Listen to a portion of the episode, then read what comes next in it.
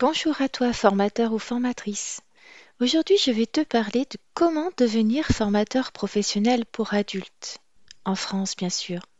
Mais avant, je lance le jingle. Bienvenue sur le podcast du blog formationdeformateur.fr qui vous accompagne pour devenir formateur ou formatrice.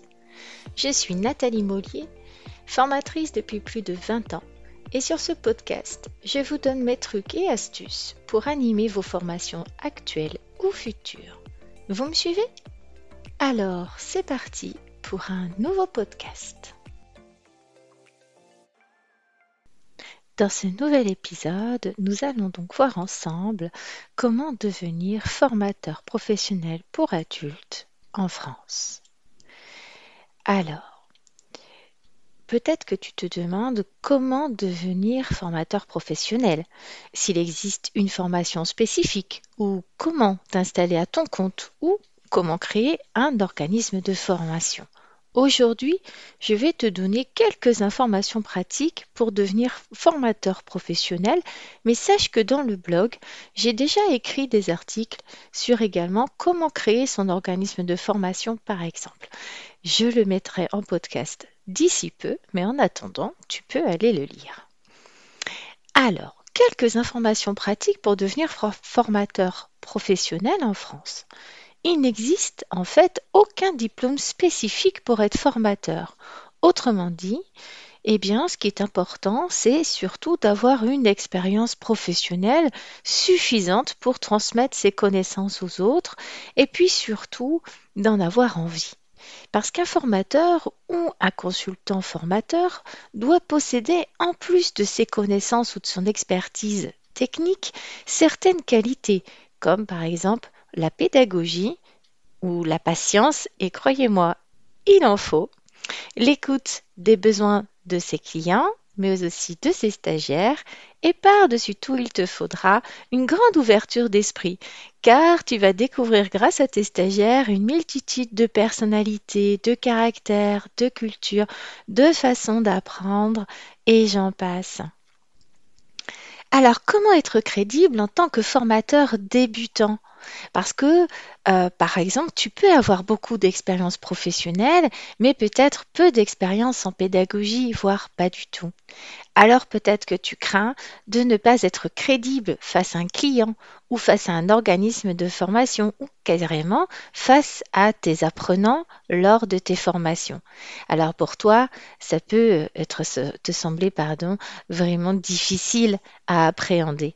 Et pour te rassurer, peut-être qu'il est intéressant que tu te formes. Alors, il existe bien sûr des formations qui vont permettre d'améliorer ton sens de l'écoute, ta pédagogie, tes méthodes de travail, qui vont t'apprendre à te structurer, à gérer ton temps, ton énergie, tout au long du processus en fait de création d'une formation. Tu vas bien sûr trouver des formations de formateurs, mais aussi des diplômes universitaires formateurs de base, ou des diplômes spécifiques, par exemple pour devenir formateur en informatique ou dans d'autres domaines.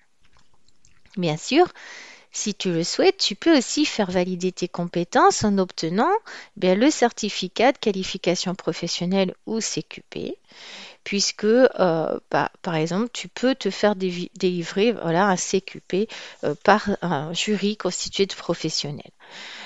Tu peux aussi demander à ce que cette formation de formateur sur 5 jours ou 8 jours ou autre, euh, ben, elle soit euh, entre guillemets qualifiante. Mais ce n'est pas toujours le cas. Pour ma part, moi, je n'ai jamais demandé de formation de formateur, de diplôme de CQP ou autre, parce que, en fait, j'ai commencé dans la formation il y a tellement longtemps que ce n'était pas du tout demandé. Et puis, en fait, personne ne me l'a jamais demandé par la suite par contre, ça peut peut-être te rassurer et puis te permettre d'obtenir des marchés que d'autres n'auront pas parce qu'eux n'auront pas ce diplôme. Mais par contre, moi, je vais te donner d'autres conseils. C'est si tu souhaites effectivement choisir une formation de formateur. Euh, il en existe énormément. Moi, je te dirais d'être quand même exigeant sur le contenu et sur la durée. Parce que, bon, il est possible d'acquérir quelques outils et méthodes en deux jours, Toutefois, en moins de cinq jours, à mon sens, c'est quand même pas forcément super top. Euh, pourquoi? Parce que créer, apprendre à créer une formation, euh, euh, bah, ça prend du temps. Il y a beaucoup, beaucoup de choses à, savoir faire. Et puis, euh, il faut aussi qu'entre-temps ou pendant la formation, euh, tu puisses euh, bah, t'entraîner dans l'acquisition de ta pédagogie et t'entraîner à animer et à gérer des stagiaires en réel. Je dirais que ça doit se faire en parallèle de ta formation. Bien sûr, dans la formation, tu vas apprendre des outils, par exemple, comme tu as dans mon blog lorsque je te dis, euh, voici comment tu pourrais gérer euh, une personnalité de grincheux, de timide, de parleur, de prof, etc. Alors, je me base je rappelle, parce que si tu n'as pas écouté euh, mes podcasts à ce sujet ou lu mes articles, c'est que j'utilise la méthode mémotechnique euh, des nains de Blanche-Neige euh, pour gérer, entre guillemets, apprendre à gérer les comportements dits difficiles, qui sont difficiles pour toi, mais pas forcément pour d'autres d'ailleurs. Donc, en fait, moi je te dirais, étudie quand même soigneusement les formations proposées aussi euh, qui peuvent être étalées sur plusieurs mois. Parce que ça a un coût, bien sûr, ces formations qu'il ne faut pas négliger. Euh, certaines pourront être financées, par exemple, par Pôle emploi si tu es demandeur d'emploi ou euh, par ton OPCO, mais aussi peut-être par le CPF. À voir. Alors, si tu interviens sur Internet, parce que tu veux faire de la formation en ligne, eh bien, euh, c'est intéressant de te former peut-être à la création d'une chaîne YouTube ou un blog, etc.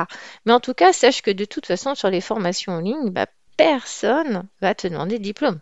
Par contre, c'est ton auditeur qui va faire la différence. Bah, si tu es excellent, les gens vont s'abonner à ta chaîne, euh, ils vont euh, acheter tes formations. Et puis, bah, à l'inverse, si t'es pas bon, bah, tu feras pas long feu. On est bien d'accord.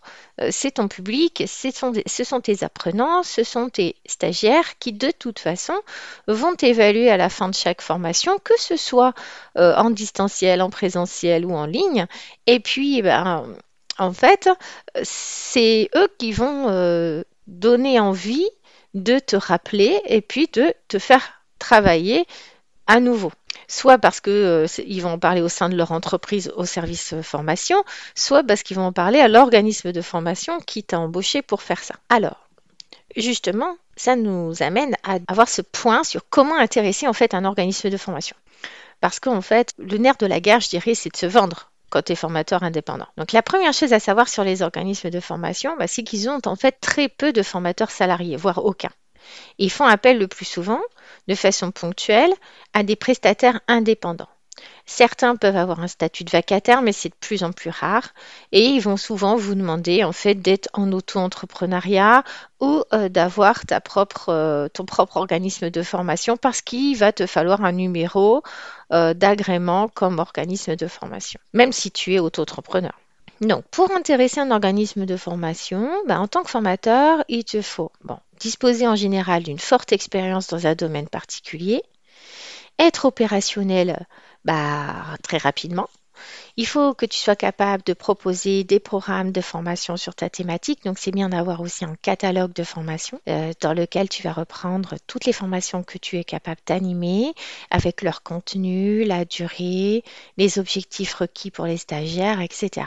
Il faut bien sûr que tu disposes d'un numéro de déclaration, donc que tu auras obtenu auprès de la DRITS de ton domicile. Et puis bien sûr, si tu es en portage salarial, ça c'est plus facile. En fait, c'est ta société de portage qui possède ce numéro, qui fera les factures à l'organisme de formation. Donc, euh, il faut quand même savoir que plus le temps passe, plus les organismes de formation sont exigeants en fait sur le choix de leurs formateurs. Ils vont te demander de ce fait un CV complet, euh, tes diplômes si tu en as, notamment dans le domaine d'intervention hein, dans lequel tu interviens, donc si c'est la, je sais l'informatique, le management, etc. Et puis, euh, bien sûr, la liste de tes domaines d'intervention, c'est une forme de catalogue de formation, comme je parlais tout à l'heure. Et puis, parfois, ils vont te demander euh, une formation de formateur ou un titre professionnel, mais c'est quand même très rare hein, parce que sou- souvent, en fait, ce qui va compter, c'est euh, ton expérience. Et puis ensuite, ils vont se fier aux évaluations que tes stagiaires ou tes apprenants vont faire à la fin de chacune de tes journées. Et c'est grosso modo grâce à ça qu'ils vont te faire revenir ou pas. Merci de m'avoir écouté. En complément de ce podcast, j'ai écrit un article détaillé sur ce sujet que je vous invite à lire sur mon blog formationdeformateur.fr. Encore merci pour votre attention. Je vous dis à bientôt pour un prochain podcast du blog formationdeformateur.fr. En attendant, n'hésitez pas à vous rendre sur le blog pour consulter les derniers articles et pourquoi pas vous abonner pour ne rien rater. Et si vous avez aimé ce podcast, vous pouvez me laisser un avis et une note. À très vite